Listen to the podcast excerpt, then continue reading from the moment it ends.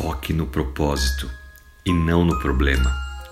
Da série Uma Vida com Propósitos, a palavra de Deus nos diz no livro de Filipenses, capítulo 1, versículos 21 a 25.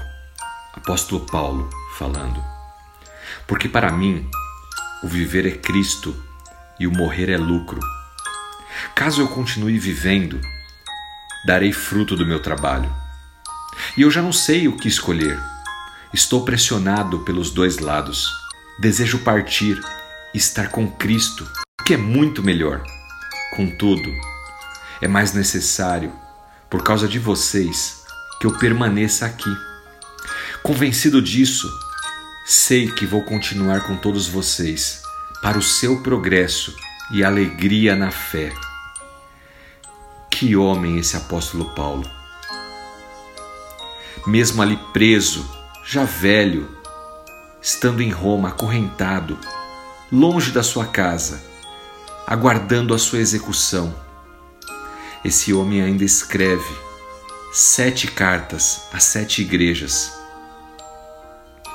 Quando você permanece focado em seu propósito, ao invés de focar no seu problema, você pode ter alegria, mesmo quando a vida parece que tudo está desmoronando. Paulo estava sem os seus amigos, sem a sua liberdade, seu ministério e até a sua privacidade. Ele tinha uma guarda vigiando ele 24 horas por dia. Sem dúvida alguma, não era o momento mais feliz da vida de Paulo. Mas há uma coisa que eles não puderam tirar de Paulo: o seu propósito. Paulo então escolhe manter o foco no propósito mesmo quando ele perde todo o resto. E qual que era esse objetivo, esse propósito de vida? Servir a Deus, servindo aos outros. Não sei se você já ouviu falar de Viktor Frankl e o seu livro Buscando um Significado. Esse homem era um psiquiatra judeu que foi levado para um dos campos de extermínio na Alemanha nazista. Toda a sua família, amigos, foram todos assassinados. Ele escreve em seu livro sobre o dia em que ele estava na frente da Gestapo, completamente nu. Levaram suas roupas, levaram tudo o que ele tinha. As pessoas ao seu redor, a sua esposa, amigos.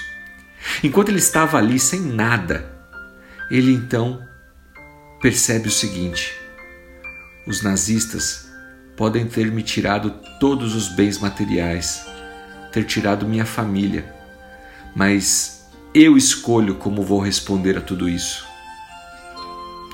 A reflexão de hoje, para nós, baseado na história de Paulo, que estava preso ali esperando pela sua execução, a história de Viktor Frankl, que também estava ali no campo de extermínio esperando por sua execução, nos remete ao seguinte, meu irmão e minha irmã você não pode controlar totalmente o que as outras pessoas fazem com você.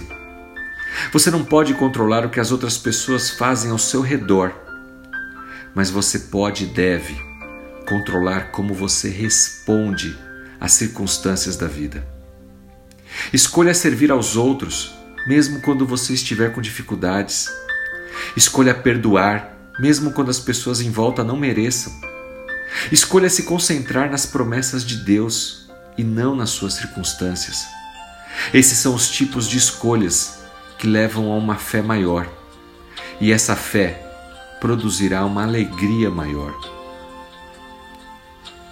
Assim como Paulo e Victor, mesmo em momentos difíceis, buscaram dentro de si forças e fé para confiar de que algo melhor estava por vir de que Deus está no controle de todas as coisas. Lembre-se disso, você não está sozinho. E que Deus te abençoe, que o Espírito Santo de Deus, o Consolador, conforte o seu coração, te dê forças para seguir em frente, mesmo em meio às circunstâncias. Em nome do seu Filho Jesus Cristo. Amém.